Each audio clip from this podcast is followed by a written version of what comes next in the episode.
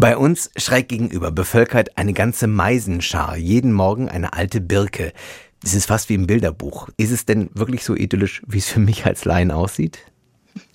Ähm, da muss man unterscheiden zwischen verschiedenen Lebensräumen. Also zum Beispiel gibt es Lebensräume, wo die Arten oder die Bestände zugenommen haben in den letzten Jahren, was natürlich sehr erfreulich ist wie zum Beispiel die Bestände in den Siedlungen haben sich erholt oder auch Waldarten haben sich sehr schön erholt. Allerdings gibt es natürlich auch Landschaften wie zum Beispiel die Agrar- oder Offenlandschaft, wo die Bestände wirklich dramatisch zum Teil abnehmen von manchen Arten. Es ist aber so, dass spezielle Arten, wie jetzt zum Beispiel ein Schwarzstorch, konnten durch spezielle Schutzprogramme für diese Art auch sich erholen. Viele Vogelarten haben ja auch mit Problemen zu kämpfen, wie zum Beispiel die Amseln. Die sind seit gut zehn Jahren von einem Tropenvirus bedroht. Da fällt jedes Jahr die Saison, sag ich mal, ein bisschen anders aus. Wie ist das denn aktuell? Genau, das ist das Usutu-Virus. Das wird von Mücken übertragen auf die Vögel. Es ist so, dass die Hochzeit von diesem Virus meistens so August bis September ist. Allerdings lässt sich sagen, dass die Infektion, die ist in den letzten Jahren zum Glück zurückgegangen. Also es scheint so, dass sich das Virus nicht mehr ganz so stark ausbreitet. Es wird aber natürlich noch weiter geforscht und immer wieder Amseln eingeschickt, die potenziell daran verstorben sind, um das eben nachzuprüfen.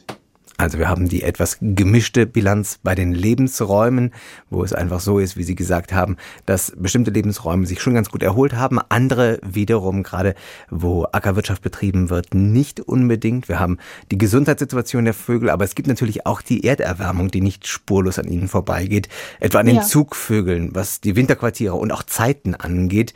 Also zum Beispiel Nistverhalten beim Kuckuck ist da betroffen. Wo sehen Sie hier die größten Probleme?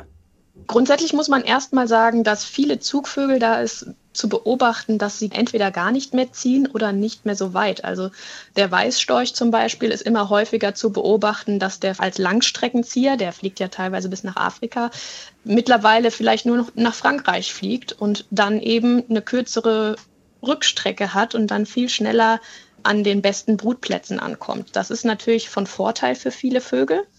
Gleichzeitig muss man dazu sagen, es kann sein, dass die Vögel dann zwar schon hier sind wegen milden Temperaturen, die Natur aber noch nicht ganz so weit ist, sodass sie eventuell weniger Nahrung finden. Also je nachdem, wie weit die Natur ist, ist das von Jahr zu Jahr auch an der Stelle ein bisschen unterschiedlich. Aber wir können den Vögeln ja auch helfen. Und zwar erstmal, indem wir uns einfach nur an Regeln halten, sag ich mal. So sollten wir zum Beispiel den Winterschnitt im Garten vor Freitag erledigt haben. Das ist 1. März, denn ab März gilt Brutschutz. Da sollte man keine Bäume, Hecken oder Sträucher mehr zurückschneiden. Wie wichtig ist es denn erstmal, dass ich mich an so eine Regel halte? Es ist wirklich sehr wichtig, da eben heimische Vögel teilweise natürlich sich in den Beständen erholen, aber das muss natürlich auch weiterhin unterstützt werden.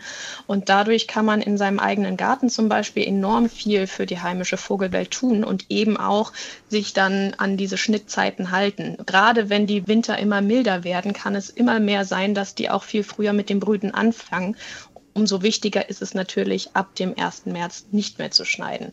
Es ist aber so, dass ich sag mal, leichte Formschnitte, dass mal, wenn man Ast dann doch irgendwie rüberragt oder so, das darf man abschneiden, aber auf keinen Fall große Schnitte.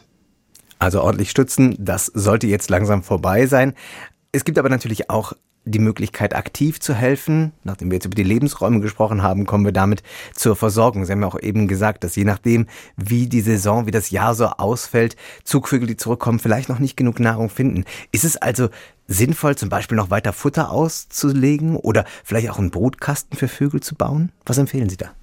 Futter auslegen ist natürlich möglich, solange man sich auch da an Regeln hält. Es gibt ja spezielles Winterfutter, das ist fettreicher als vielleicht im Sommer.